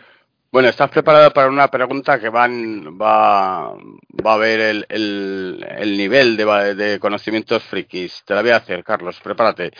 Eh, cuando los cuatro terribles estaban haciendo un casting de, de personajes... eh, Capitán creo- Ultra, el Capitán Ultra. Me cago en diez. eh. Ni acabarla. Bueno, y había, y había uno que llevaba alas, que también se presentó al casting Correcto. y que no tenía ningún poder y esperaba que se los dieran ahí. Y- ¿Te, y- te acuerdas y- del personaje? El nombre no me acuerdo, pero sí me acuerdo que estaba el hombre imposible por ahí, que es el que al final llega y la lía parda. La Y lía sale. George Pérez, sale Jack Kirby, Sí. sale Stan Lee, sale George Pérez y Roy Thomas. Y John Verporten, que era el, uno de los pocos católicos que había en Marvel y que era el responsable de, de esa trilogía de Marvel. La verdad que lo comentaste en Twitter el otro día, la de Juan Exacto, Pablo II. la de Juan. Pablo II, la madre de Teresa de Calcuta y Francisco, hijo de yo no sé quién. Muy bien, pues has, has aprobado de, de sobra ahí el examen friki. Bueno, si queréis pasamos con otro, a continuación con el otro de los grandes que se nos fue, que, que no es otro que Neil Adams, que también merece más que palabras y, y alabanzas, porque para mí Neil Adams también dejó impronta en, en, en los cómics que yo leí de, de pequeño y, y me ponía los pelos como escarpias. También llegaste a conocer a, a Neil Adams, creo, ¿no, Carlos? Sí, sí, sí, sí. De Y- hecho, de hecho, pues eh, también me encuentro con, con también fue de una manera muy, muy especial, ¿no? Porque estaba yo en, estaba en San Diego y, y se me acerca su hijo Josh, que, eh, que yo no sabía quién era, pues era un chaval que llega allí y tal, y me pide un dibujo y tal. Y eh, le hago el dibujo, recuerdo que fue un ojo de halcón. Empezamos ahí a charlar, "Ah, tú mi, mi personaje favorito, yo no sé qué y tal. Y, eh, y me dice, mira Carlos, que es, mi padre quiere conocerte. Digo, sí, ¿verdad? ¿quién es tu padre? Dice, Neil Adams. Digo, Joder. ¿Qué? Pues, Dice, pues vale, "Sí, ¿no? es, que, es que le he dicho que como yo soy muy fan tuyo y tal, y he venido, pues se lo he dicho que iba a venir a verte y dice, ah, pues que venga ya, lo, lo conozco y tal. Digo, espérate, tío, a ver. Tú eres el hijo de y eres fan mío, tú estás chalado, tío. O sea, tú no estás bien de la cabeza. Total, que, que me fui para allá y para verlo, ya estuvimos ahí charlando, me regaló un montón de, de, de estos de mm, sketchbook que tenía y tal, allí por ahí. Y, y ah, bueno, pues eh, quedamos después para cenar, estuvimos cenando juntos y tal, y incluso en, en, en otro año en- quedamos para cenar cuando se enteró que yo era biólogo y, y para explicarme personalmente la teoría de la Tierra creciente. Eh, fue en Toronto y fue un momento inolvidable. O sea, fue un momento inolvidable. Dice Marilyn, su mujer, llega un momento que le dice, Mil, tío, Carlos está con la cabeza reventando. ¿Por qué no hablas de cómics? Porque es como que es interesante. bueno, eso es un tío encantador. Al, de feliz, ¿no? Habla, habla de un tío encantador. De hecho, aquella noche estuvimos hablando de una cosa muy interesante, que a mí me resultó interesantísima, sobre la manera en la que él entendía a los personajes. ¿no? Y él me decía que, o me dijo, que él estaba en contra de la representación del Batman de, ese momento, en la que Batman pudiese llevar una pistola, incluso que pudiese usarla, incluso que pudiese matar. Porque me decía que Batman es, tiene claro los límites de la justicia. Eh, sin embargo, nadie piensa que hay un personaje de C que no tendría ningún problema en matar si se lo ordenaran, que es Green Lantern. Correcto. es un, claro es un policía. Es un policía. Mm, sí, sí. Es un policía. Y si su jefe le dice tienes que matar a aquel, lo va a hacer. Bueno, de hecho, posteriormente pasó. De hecho, ha pasado. Ah, sí, no, pues esto no lo, sé, no lo sé yo. Y, y, claro, aquello, digo, pues, pues sí, pues lo ha clavado. O sea que, evidentemente. Eh, no sé cómo surgió la conversación, estábamos hablando de, de, eso. Y, y, bueno, pues eh, todo este tipo de cosas te hacen, te hacen darte cuenta que que parte del éxito de, un autor, de un dibujante, no es solamente por la manera en la que dibuja, sino en, cómo piensa lo que dibuja, ¿no? Que eso, quieras o no, se acaba notando y se acaba mostrando. eso es, yo creo que eso es fundamental. Además, tanto Adams como, como Pérez, yo creo que en eso, o sea, ellos, ellos son capaces de, primero de, representar de una manera muy diferente a cada personaje, que es una, una coña que siempre se ha comentado, ¿no? Como por ejemplo Pérez era capaz de distinguir entre Ojo de Halcón y, el Capitán América de una manera totalmente meridiana, lo cual pues no es, no, es, lo habitual, ¿no? Y en el caso de Adams igual, es un tío que te puede dibujar un, un personaje eh, atlético como puede ser Batman, o te puede dibujar un Alfred, ¿no? Que es un poco un tío más alfeñique, te puede dibujar una persona normal y, y sobre todo dotarlos con, con, ya no solo con el dibujo, sino con lo que están haciendo, cómo se comportan de una personalidad distinta, ¿no? Lo cual es es algo muy difícil. Y, luego los dos funcionan en algo que tú siempre has comentado y que me parece súper interesante y fundamental, que es representar a los personajes, ya estén en formato superhéroe o en, su identidad privada, haciendo cosas normales. O sea, eh, eh, desayunando, comiendo, eh, viajando, porque por ejemplo, o sea, yo creo que ahora mismo, si muchos de los autores actuales se pusieran a dibujar las historias que dibujó Adam ante Batman, por ejemplo, ese Batman viajero poco James Bond que tiene con, con O'Neill, toda la saga del Hijo del Demonio. sí, sí. Eh, claro, eso ahora mismo, eh, yo creo que si se lo dibujaran muchos de los autores eh, españoles, no, de autores actuales, quedaría mm, totalmente diferente porque le robarías esa naturalidad, o sea, no te lo creerías, no, te imaginarías ese banda viajando. Hoy, en día, hoy en día hay una percepción completamente distinta del, del cómic superheroico. Ah, no, no, no es que hayan cambiado la manera de hacerse, la manera de dibujarse, se ha cambiado la manera de interpretarlos, se, ha cambiado el concepto. Son otra cosa, o sea, no, no tiene nada que ver los superhéroes de, aquel mundo con, con, los superhéroes de este, aunque lleven el mismo nombre. De la misma manera que no tiene nada que ver los Vengadores de los años del año 69 con los con, con, el, con los superhéroes de los años 40 o sea, fíjate si, que, que, ha pasado más tiempo desde, desde, los 60 hasta ahora que el que pasó de los 60 a los 40. Y nada más que tienes que ver un TVO de, del año 40-41 y compararlo con un TVO con Green Lantern Green Arrow de Neil Adams del año 69. Sí, sí, sí. Bueno, pero yo creo que Neil Adams, yo creo que además era un autor muy adelantado a su tiempo a la hora de contar historias. Bueno, es que, no, y, de representarle, por ejemplo, ahora que sí, esa, esa comparación, Carlos, ya no me voy a ir tan lejos, de los 40 a los 60. ¿eh? ¿eh? ayer me acabé el tomo de la Liga de la Justicia de, de los 70, del de uno con Dick Dillon y, y Fire a los guiones, y son, con, de hecho, eh, eh, o sea, me, me, acabo de acordar ahora mismo porque te están contando esta historia de la Liga de Justicia y te dicen que Green Lantern y Green Arrow no pueden asistir porque están en su rap trip de, de conocer América y claro, sin quitarle el mérito a Dick Dillon, pero es que, o sea, quiero decir, cómo te narra uno las cosas, el dibujo de uno, y, estamos y son historias contemporáneas, es que como de la noche al día, o sea, no me extraña. una pregunta, Carlos. Carlos antes ha dicho que él vio nacer a estos, a estos autores, y yo quiero hacer una pregunta de, a ver, ¿qué sensación tenías cuando tú, por ejemplo, copias la, serie de X-Men, que no recuerdo exactamente quién la dibujaba, pero de repente entran y la a dibujarla? Ajá. Werner Roth era el dibujante de antes. Es correcto, no me acordaba el nombre. Y aquel cambio es, yo qué sé, yo creo que es un cambio más abismal que he podido ver yo de un número a otro. bueno, el, el, empujón que le mete el hombre de hielo, que todavía lo, lo Claro, claro. Ha salido hace tres minutos. la manera de, reflejar esa caída que tiene la, bestia. cuando cae. la de Sauron, la página de Sauron. Te va a impresionar o se te va a quedar grabada en la mente una, una imagen o la portada o la portada del monolito viviente arrancando el logo de X-Men o sea que el cambio ¿qué, qué sensación tiene un adolescente de esa época cuando veníamos de lo que veníamos una colección que era bastante floja porque hay que decir que era bastante floja y de repente encuentras esta explosión de energía y de y de y de realismo y de, y de espectáculo que que que, que, Neil Adams, cambia el paradigma de los cómics hasta hasta su llegada los, los autores de superhéroes eran autores que venían o de los años 40 o de los años 50 de hacer TV románticos o de hacer historias de terror, exacto. Jim Collan, Romita, mm. eran esa gente. Los primeros autores que podemos entender como autores que surgen del, superhéroe, creo que son Neil Adams y Esteranco.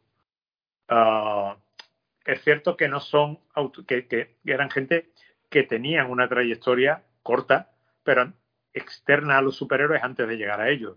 Por ejemplo, Neil Adams y su estilo precisamente viene de, autores de las strips como son Stan Drake o Leonard Starr. Entonces, eh, lo, que hace, lo que hace eh, Neil Adams es meter paradigmas en los comic books de superhéroes que no eran del comic book de superhéroes. Y eso cambia. Es una revolución absoluta porque hasta ese momento los autores que trabajaban en superhéroes lo que hacían básicamente era utilizar la iconografía de Kirby. Eran autores que ya tenían su carrera, porque te digo yo, pues uh, George Tuska, por ejemplo, que era un tipo que tenía su propia strip. Um, Werner Roth, eran profesionales en el sentido literal de la palabra. Eran personas no vinculadas emocionalmente con su trabajo, sino que trabajaban de manera profesional y y lo que decía antes, entiendo que no meditaban demasiado sobre lo que estaban haciendo. Simplemente lo hacían y lo hacían muy bien, como ellos sabían, hasta donde ellos sabían. Pero no tenían la impresión de que aquello, porque generacionalmente era, era, una, era una generación de autores mucho mayores que su público. Cuando llega Neil Adams, Neil Adams tiene la edad del público que lee los cómics y empieza a meter claves culturales, referenciales y además de eso, con un estilo y con una manera de interpretar el TVO moderna de su tiempo, de los TVOs que se estaban haciendo. Y todo eso lo mete él en su, propio, en su propia manera de, trabajar y crea una, una, revolución tan grande que rompe con el paradigma de Jack Kirby. Y siempre he pensado que Jack Kirby se va a DC precisamente por eso, porque ya deja de ser en Marvel quien fue con la llegada de Adams. Aunque Adams venía antes de DC, o sea, ya había hecho Grillante Arrow, había hecho Batman, había hecho Deadman. Pero yo, pero yo la pregunta más, Carlos, iba más un poco al, a qué siente, al, nivel más emocional, ¿no? ¿Qué siente un adolescente de la época cuando de repente de un día para otro se encuentra con una viñeta de Neil Adams en un X-Men que antes era, vamos, prácticamente un, clónico de, Kirby. Kirby. ¿Qué, qué, qué, qué sentía un niño cuando veía esas páginas por pues primera vez? Te lo, te lo cuento. Ah, en los TVOs Vértice, uh, Vértice no ponía los créditos, ¿vale? Mm, y ponía solamente el rotulista y el traductor. Y traductor. Fernando Sesen y, ¿cómo era? Joder, María José Carqué. María José Carqué. Entonces, eh, ah, recuerda las ediciones de aquellos TVOs de aquellos tebeos cuadrados que eran absolutamente horribles, horrendas. el respeto por el autor no existía, se, cogían las viñetas, se dibujaban por los lados para conseguir que una viñeta o un par de viñetas ocupasen una página. Ah, Bueno, pues con esas ediciones tan absolutamente horrorosas, aquel niño que yo fui, por ejemplo, dice, joder, esta tía es la polla. Porque yo creía que el, que el dibujante era rotulista, porque claro, rotulista vendrá de rotulador. Claro, Claro, creía- claro, Claro, claro. María Carqué o María José Carqué, no recuerdo bien, era quien dibujaba aquellos te veo. Y yo me convertí en fan de la señora Carqué porque, porque aquello me apabullaba completamente. ¿no? Aquella saga de los centinelas, bueno, la de, que te arrollaba, es que te arrollaba. Claro, el monolito viviente, el los centinelas, eh, eh, cazar el país Saurón, cazar el país salvaje, el último episodio de, de- con la invasión de los de los Nox, que aquel, aquel, aquel episodio me, me tuvo cagado vivo hasta el punto en que vendí el TVO. Yo conté eso en un artículo del foro hace muchos años. Y, Qué bueno. y, y de repente, de repente, bueno, pues la patrulla X deja de existir y, y Rosa María Carqué, creo que era Rosa María, no recuerdo bien, tío. Ana María Carqué, Ana María Carqué, se convierte en mi dibujante favorito en Los Vengadores. Y claro, yo era o sea, esa tía, o sea, ni Purita Campo, ni Polla en Milagre, o sea, donde se podría ser María Carqué, pues era la hostia, ¿no?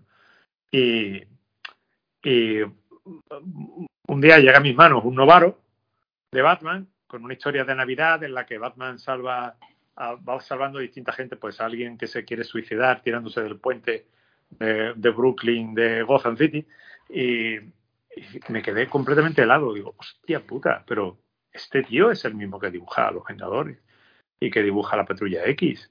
Pues no era, no era Ana María, ¿no? No era Ana María Carqué, no era Ana María Carqué, es un señor que se llama Neil Adams. Hemos sido engañados. Hemos sido engañados, correcto, pero no, me engañaba yo solo, porque yo también creía que Han Ping y Henry Ping, eh, que uno era el hombre hormiga y el otro era el hombre gigante, eran dos hermanos que se follaban a las mismas chicas, que era la misma.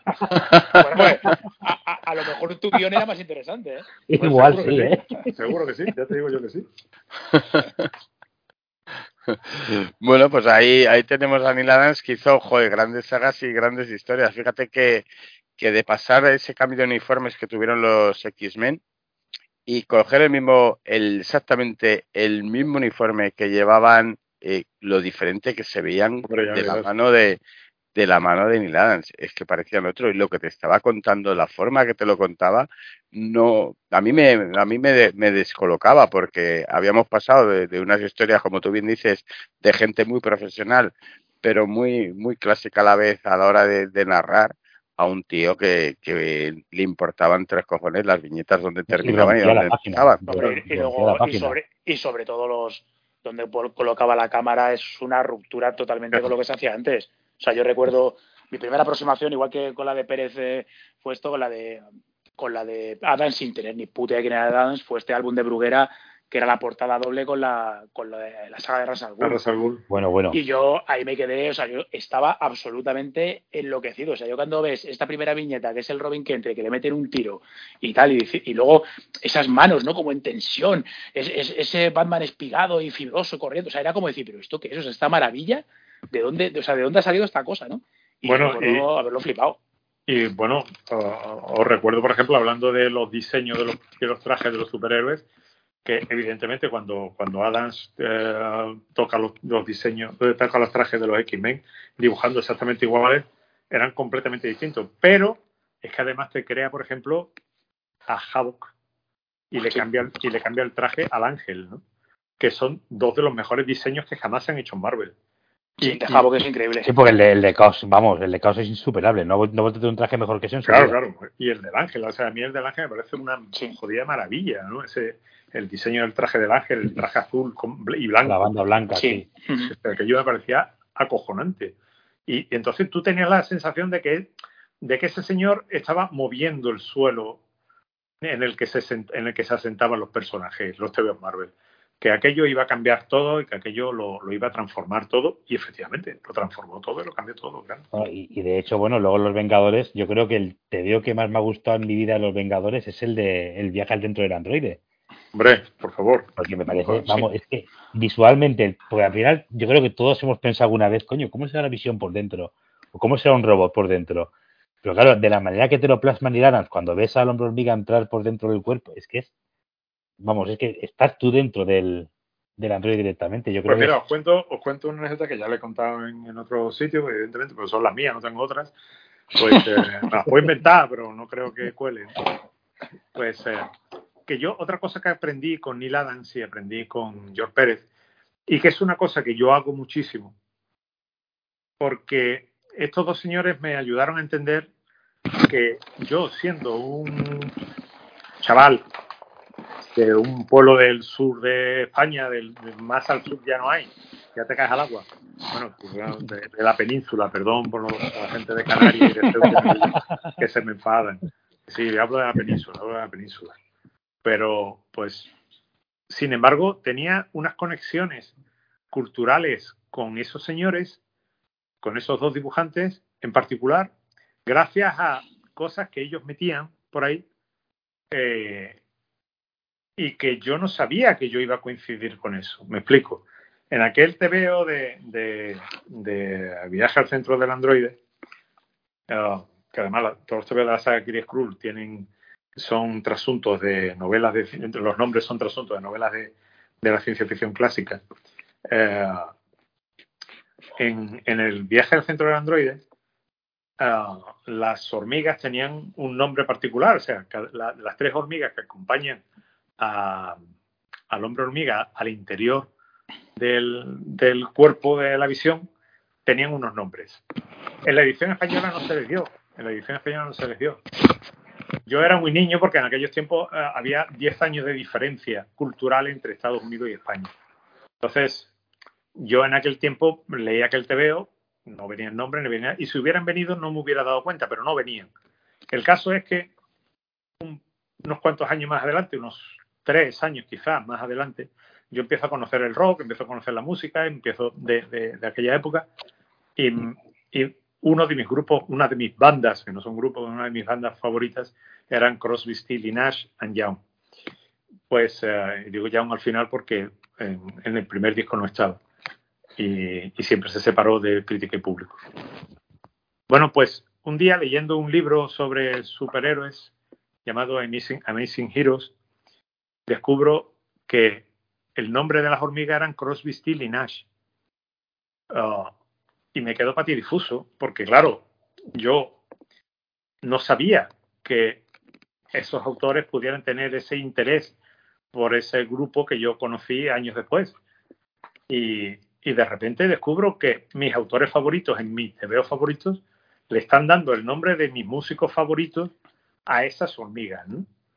Y entonces me di cuenta de que hay una conexión inmediata entre lo que nos alimentaba a los que hacían y a los que consumíamos eso. Que no solamente es una cuestión de que cuánto me gusta lo que dibuja, sino que tú, dentro de ti, hay una, hay un, una capacidad de interpretar un código que va más allá de lo que estás viendo.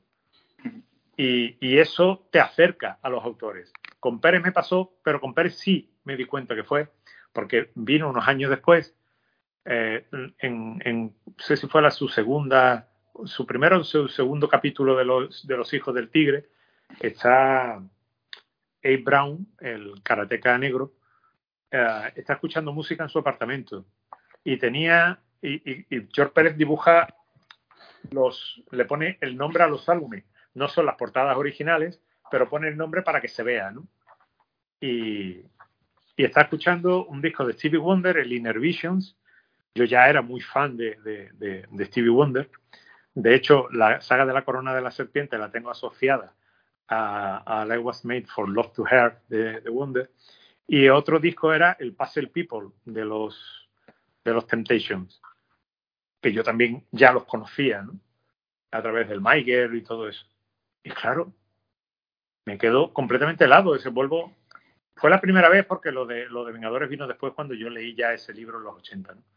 Pero en ese momento digo, joder, digo, este tío se llama Pérez y escucha la misma música que estoy escuchando yo. O sea, y encima hace los tebeos que a mí me gustan. Y acabas entendiendo que tienes una conexión personal con, con, con esos autores.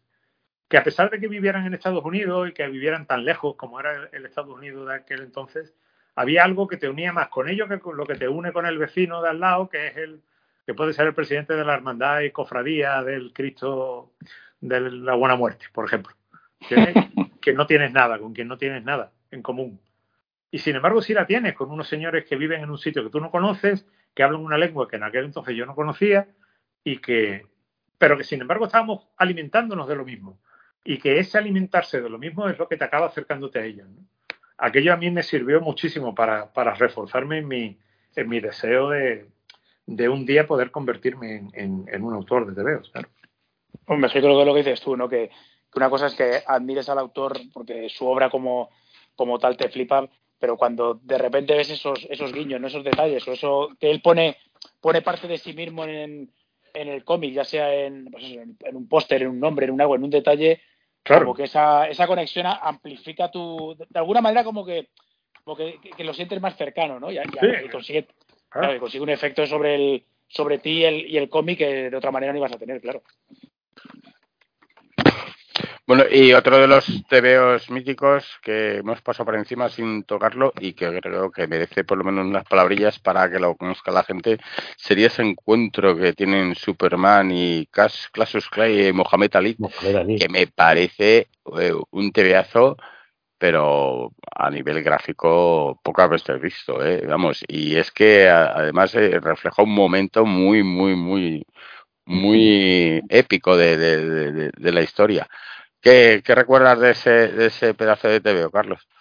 Pues que estuve dando el coñazo a mis padres para que me dieran dinero al mes de la paga. pues claro, era un TVO caro, era un TVO caro. Porque además yo los vi el, el, mismo día. Sé que se publicaron con fechas distintas, pero yo los vi el mismo día en la librería, por supongo ser un problema de, de distribución, uh, porque era de Novaro. Y, y aquí abajo pues llegarían con, eh, con problemas uno y otro y acabaron juntándose los dos. Uh, y era el Superman eh, y Spiderman y el Superman Mohamed Ali. Claro, yo era, yo ya era muy fan, yo era más fan de Neil Adams que de, que de Ross Andrew. Pero, joder, macho, tienes que decidir, o sea, la decisión de Sofía, ¿no? O sea, joder. ¿Con cuál, me quedo? ¿Con cuál me quedo? Claro, yo lo que no sabía es que cuando yo me quedé con el Spiderman eh, con el Superman versus Spider-Man, contra Superman y Spider-Man, también estaba comprando un TV de Neil Adams. Sí, estaba medio por ahí, sí. Porque él se encargó de dibujar a Superman en, en un montón de páginas porque él quería que Superman uh, tuviese una dimensión épica que pensaba que, que a Rosandru se le quedaba corta, ¿no? A la hora de... Y entonces él retocó y redibujó muchísimas viñetas de, de, de, donde aparecía Superman para que Superman tuviese ese, ese espacio oh, épico en, y destacado en ese TVO. Primero me compré el, el Superman Spiderman y con los restos que pude ya, rezando para que nadie se lo llevara, pues a la semana siguiente fui por el, por el Superman a Mohamed Ali. Y, y claro, era la edición de Novaro. Por lo que yo no sabía era que, que la portada estaba mutilada, que faltaba la mitad, la otra, la mitad trasera de la portada con todo el público, y que además dentro del TVO venía el, el quién es quién de, de, del público que estaba asistiendo al, al combate del siglo. Ya me compré la edición norteamericana de, de STV para tener la edición completa. Y tengo que decir que si alguien considera que STV es bueno y tiene las ediciones más recientes que se han hecho con el recoloreado digital, por favor, que se gasten el dinero en la edición original, porque el color, el color de la técnicamente, que técnicamente se llama color de punto gordo, pues eh, es lo que le da el verdad, la verdadera dimensión a ese TVO. El, el color de ese, de ese, de ese cómic, el color antiguo de ese cómic, supera, hace que el TVO sea infinitamente superior en esa edición antigua de papel malo que las que se han hecho recientemente con, con color digital, que son. Que pues bueno, eso ya eso es un tema. Suele un pasar, tema, sí. Un tema peleagudo, el tema de los recolores digitales, además. Eh, a mí me hace mucha arte porque lo comenta mucho tu, tu, tu compañero en Aerosmith. Villarrubia lo comenta mucho y, y es que es sangrante. O sea, es sangrante sobre todo porque por lo que él mismo comenta, eh, tampoco es que el hacerlo bien fuera a suponer la bancarrota de Marvel o DC, ¿no? Por decir las dos más grandes, sino simplemente ponerle ganas y, y cuidado, ¿no? Pero eso, tiene su porqué, pero eso tiene su porqué. Ten en cuenta que, que Marvel, uh, la, la, manera de venderse los TVO en Estados Unidos es muy distinta de la manera de venderse en, en, en España. En Estados Unidos, pues yo no sé si ha cambiado en los últimos años, pero en Estados Unidos no había re, de, eh, redistribución, o sea, devoluciones, perdón, no había devoluciones, sino que la, de hecho Marvel en las convenciones no vende TVOs. No, eh, correcto. Porque lo que hace la editorial es saca una tirada y se la vende a la distribuidora completa. La distribuidora después se la vende a las librerías. Entonces, las librerías se quedan con lo que no venden. Entonces, para eso existe y eso es lo que fomenta el mercado de, de especulativo, el mercado de, de, números antiguos, venderlos más caros y todo eso. Entonces, cada vez que se hacen reediciones, recordáis, por ejemplo, las reediciones de Marvel Tales, de Spider-Man, eso, se quitaban páginas, se mm. cambiaban los colores de la portada, se, se hacía para que el TV antiguo su, su, continuase teniendo un valor sobre las reediciones. Entonces, siempre he pensado que incluso en los tiempos donde no era necesario hacer eso, el, hecho de meterle esos colores tan, tan perros, que también es el, la palabra técnica que los define, color perro, eh, eh, tenía también su, su intencionalidad económica para, evitar que, los TVs antiguos perdiesen valor con respecto a, a reediciones fidedignas. ¿no? Bueno, pero incluso en el caso de colorear eh, o retocar, Adams también se ha hecho un Juan Palomo, ¿eh? Sí, sí, sí. Porque, sí, sí. porque Adams tiene algunas ediciones de, de, Batman recoloreadas y retocadas por él o por su equipo, que son también de echarle de comer aparte, ¿eh? No, no, no, son. son y, y, y curiosamente, porque es un tío que, que, que, una de las cosas que siempre han definido o ha formado parte de, de lo bueno que él hacía era el color, ¿no? La, sí. Su coloreado en Greenland Green Arrow, por ejemplo, es sí, maravilloso. Magnífico, sí. sí. Y, y, y, en las historias de terror, el, el, coloreado de sus historias de terror, pues yo que para mí es uno de los mejores de DC de toda la vida. Eh, y sin embargo, bueno, pues cuando apareció el color digital, cuando apareció el, el, el, aquel tipo de coloreado, pues todo el mundo se volvió un poquito loco, ¿no? Y, y, los degradados y los brillos y todo aquello, pues empezaron a gobernar la tierra y, y, y, no solamente, sino que también cambian el propio concepto de héroe, ¿no? Porque como el metal se convierte en algo ya cool y, y los brillos además lo hacían todavía más impresionante, pues todo el mundo a crear superhéroes con armadura, con espada, con escopeta y con todo sí. lo que tuviera metal para que... Sí, para que se notara el, el, el brillito. Sí, claro, pero incluso cuando, claro. incluso cuando retocaba sus, sus Batman, es que a, a lo tonto realmente cambias el, la visión del, del TV. Porque, claro, tú empiezas a meterle degradados a una capa que, por ejemplo, antes era lisa y el color azul de la, del estándar de Batman y empiezas a meterle un gradiente por aquí y una luz por acá, es que directamente desvirtúa. Yo personalmente creo que él, él, mismo desvirtuaba su, su tinta y su trabajo, pero bueno, evidentemente él es el, el, el, el creador, el artista, y lo, y lo ha retocado así, pues puede hacer lo que se haga los cojones, claro. Pues sí, eso está claro. Pues sí. Y vamos a imaginarnos que llega un, un, un hada que nos concede tener una, no voy a decir un TVO favorito, pero una página de, de, de este pedazo de artista. ¿Y con qué página os, os, quedaríais que os ha marcado ahí, se os ha grabado en la cabeza? A ver, Carlos, te llega la hada. Bueno, te concede una varias. página de Nila Dance. Yo tengo varias. Pues solo te doy una, dice la hada. No, ya, pero. Mira, Ada, yo te digo, yo te digo unas cuantas yo te digo una cuanta y tú me das la que te salga de la varita. Venga, se hará un poe, un poe. pues mira, uh, una de mis páginas favoritas de Nidanas, la aparición de Tritón saliendo de la oh. Bueno, Vaya, es que esa se la Vaya. tengo prometido a Ryan, dice la Dile que lo siento, pero bueno, mira, da igual, estoy. Bueno eh, soy magnánimo, soy buena persona, no como Ryan y, y Otra, pues la primera de los X-Men, estamos hablando de cuando de cuando se acerca el ángel y el deslizador de los X-Men con la bestia señalando hacia el Valle de los Reyes, pues esa es otra que me deja completamente anonadado. Eh, Batman besando a Talía, pues, pues otra. Eh, el Superman saliendo del combate derrotado, tumbado en camilla. su plano cenital, que sale derrotado del combate con Mohamed Ali, uh, tumbado en la camilla y con Perry uh, abriendo paso en la multitud que, que entre la gente que estaba por allí, pues es otra. Yo qué sé, tío, sé que. que sé, ¿qué quiere que te diga? Ya. Eh, Acá te la de Tritón, venga, venga, te de Tritón. Gracias. eh, Lorazot, eh, llega la edad, Hombre, te pues- regala pues un. Pues la, de los deseos.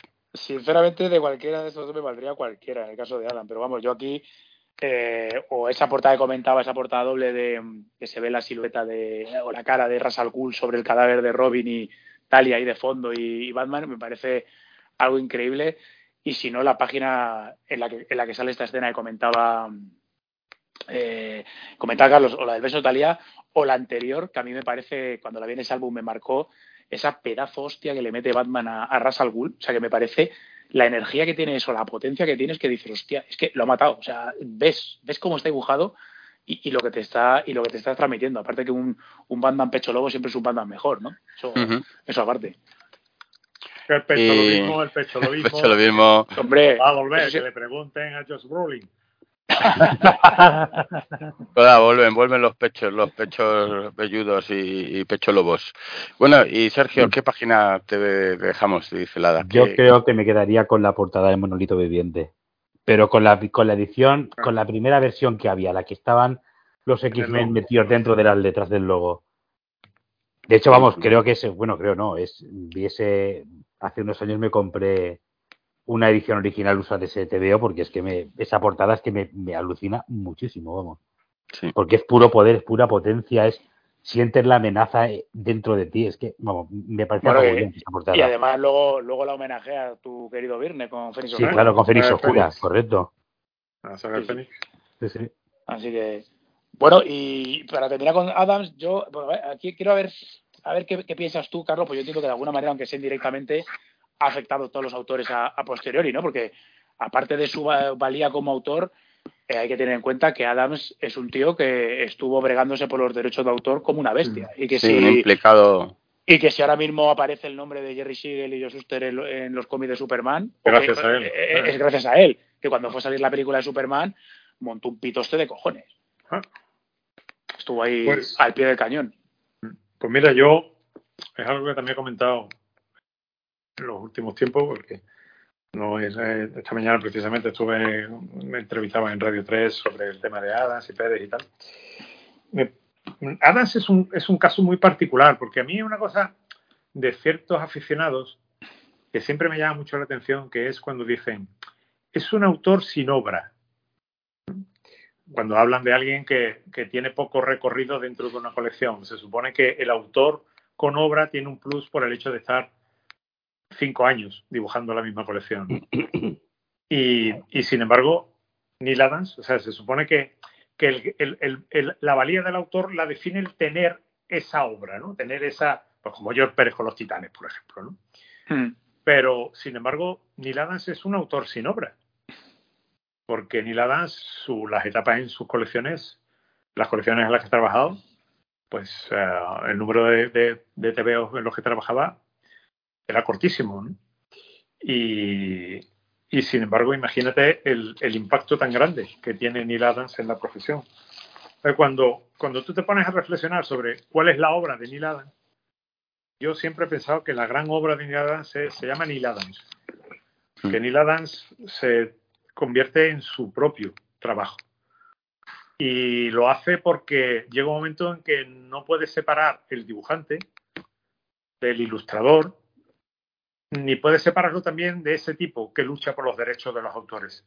Porque todo es lo mismo. Porque Neil Adams, si, si consigue eh, la victoria sobre, sobre editoriales para que dobleguen el, el brazo y, y, y sean capaces de, reconocer las exigencias de alguien como Neil Adams, es precisamente porque él sabe cuál es su poder dentro de la industria.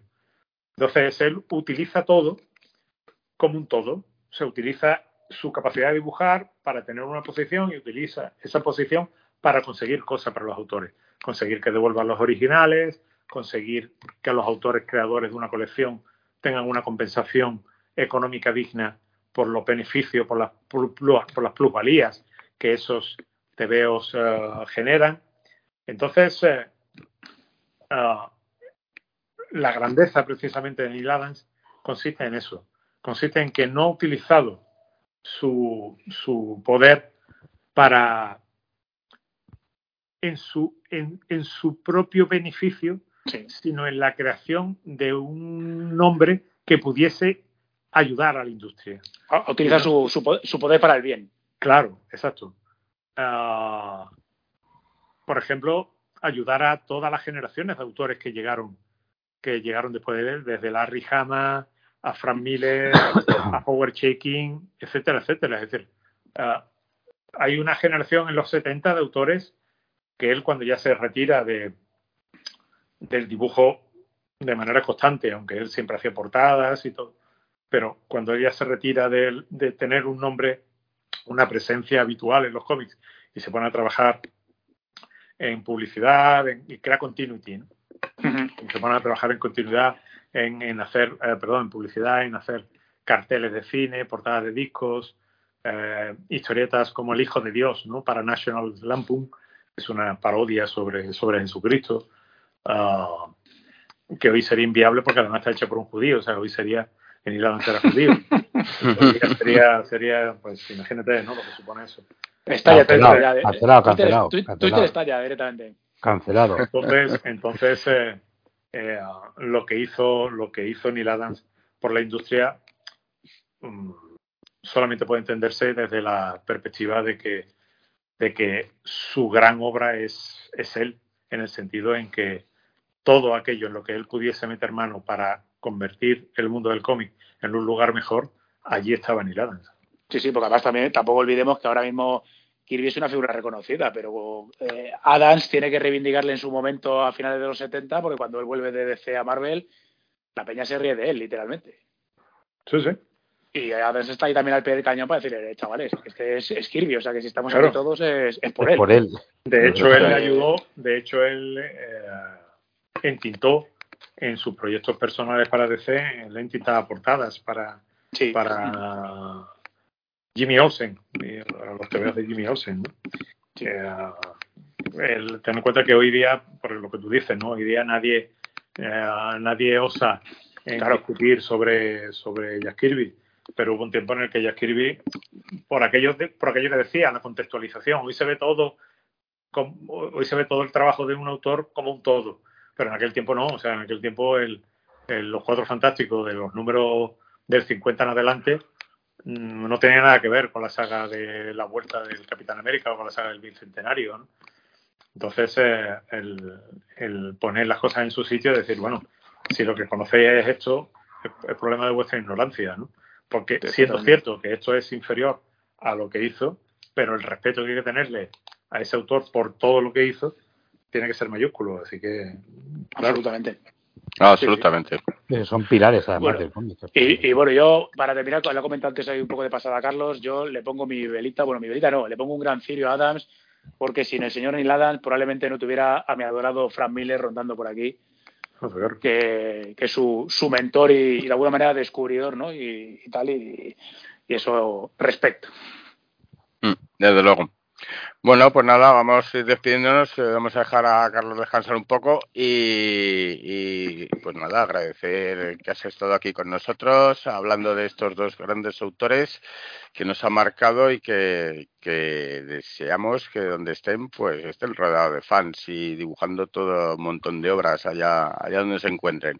Pues yo voy a decir una cosa para acabar. Dime, dime, dime. ¿Me lo permites? Te lo permito. Que yo no sé si tú recordarás, pero uno de los trabajos de George Pérez que ayudaron a construir su leyenda de ser capaz de dibujar una multitud de personajes eh, fueron las portadas de una colección de los 80 que aquí en cierta librería la gente iba a pedirla y la pedía como el Juan Juan. El Juju. El Juju, que aquí la gente veía el Juan Juan. El Juan Juan, sí, sí, efectivamente, efectivamente. ¿Cuánto ha llovido desde entonces? Eh? Joder, sí, sí. ¿Y cuánto se ha perfeccionado, perfeccionado el, el, el, inglés desde, desde entonces también? Bueno, depende de para quién, ¿eh? Eso... Bueno. Que además, esa, además esa la has comprado ya en Arte 9. Sí, sí, era, es bueno, que lo de Juan Juan me lo dijo a mí Ryan hace de esto, ¿cuánto? no sé. ¿Cuánto, Ryan? ¿Cuánto? Miedo me da, yo creo que eso eran los, los 80 Era por ahí. el, el, el, Cretácico. Sí, no, no, vamos, no, no teníamos estas comodidades para hablar. Fundíamos el teléfono ahí con las, las rajadas que nos metíamos, por Dios. era, era tremendo, tremendo. Bueno, Carlos, pues muchas gracias por estar aquí y sobre todo desearte que, que en cuanto sea te vengas a vernos en cuanto puedas Sí, y que te recuperes y que te recuperes eh, lo antes posible, ¿no? Porque estás todavía recientito, recientito, como que bien dice, tierno, ¿no? Dos semanas, dos semanas. sí. Eh, bueno, dos Bueno, semanas pero, para ti. eh, pero el, el factor curativo de San Roque es. con dos es años bastante en No, un humano es, normal, eh, hombre. Eh, apabullante, tío, eso es espectacular. Eso es el espectacular. vibranium, el vibranium que me han colocado en la espalda. Hombre, es que el- lo que no te cura el Vibranium no te lo cura nada. correcto. bueno, pues muchas gracias, Carlos. De nada, todo, pues, señores, un placer absoluto. Un abrazo. Venga, Un gran abrazo. Sergio, Alberto, Ryan. Un abrazote. un abrazo. Un abrazo. Chao, cuídate mucho. Bueno, pues ya hemos llegado hasta Pues aquí. hemos nada. llegado. Pues Ay, nada. genial. Pues nada, ahora, pues claro, ahora a ver te- a series como un loco en la tele, ¿no? Una polla, ahora voy a cenar, coño. creí que te venías cenado a estas cosas ya. Ah, Yo también. Recomendaciones. Me dijo, no te preocupes, vale, traigo la comida. La había pedido que nos vamos a poner tibio, yo no sé qué y tal, de sushi y tal. Y ha venido el hijo de puta a las 10 menos 5. Joder, pues te hemos dejado, te hemos dejado la Pues cena fría. Bueno, es sushi, tampoco pasa nada porque te Bueno, frío. ah, eso está igual. sí. Eso está igual de rico. Bueno, Carlos, pues nada, ya nos señores. iremos hablando y eso, un abrazo muy grande, tío. Un abrazo, Carlos. Muchas gracias, Carlos. Un Sergio, enorme. Un abrazo. Chao. Hasta luego. Chao, chao.